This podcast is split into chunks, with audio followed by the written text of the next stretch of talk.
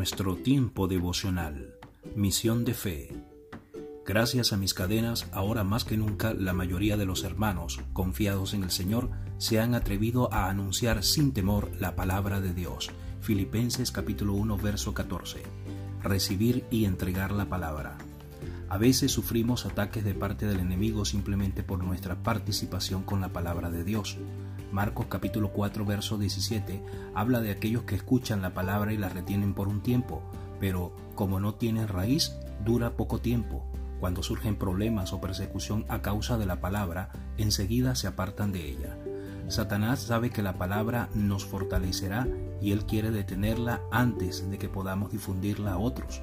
Entonces es de vital importancia guardar la palabra de Dios en tu corazón y resistir al diablo cuando venga a robártela. Cuando lo hagas, las pruebas que el enemigo traiga serán en realidad de ayuda para llevar a otros al Señor.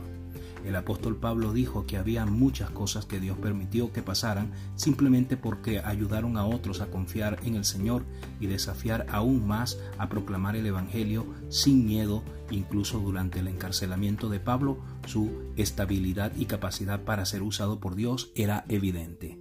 Si vamos a servir a otros, enfrentaremos algunas circunstancias inconvenientes, pero si mantenemos nuestra fe y confianza en Dios, Él nos llevará a la victoria y seremos un gran estímulo para otros en el proceso. Señor, ayúdanos a permanecer en ti y en tu palabra todos los días.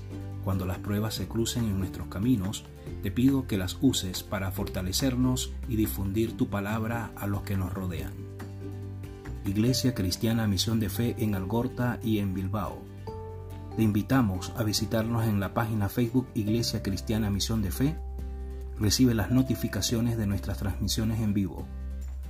También nos puedes visitar en nuestra página web www.ifemisiondefe.es.